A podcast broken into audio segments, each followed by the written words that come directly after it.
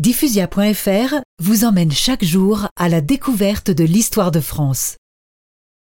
Le 20 décembre, Louis-Napoléon prêta serment à l'Assemblée constituante et s'installa le soir même au Palais de l'Élysée, nouvelle résidence du président de la République.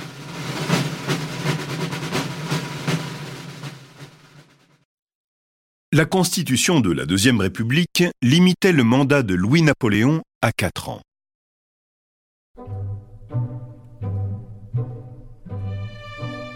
En habile politicien, il réduisit à néant l'opposition républicaine et laissa les conservateurs se discréditer eux-mêmes.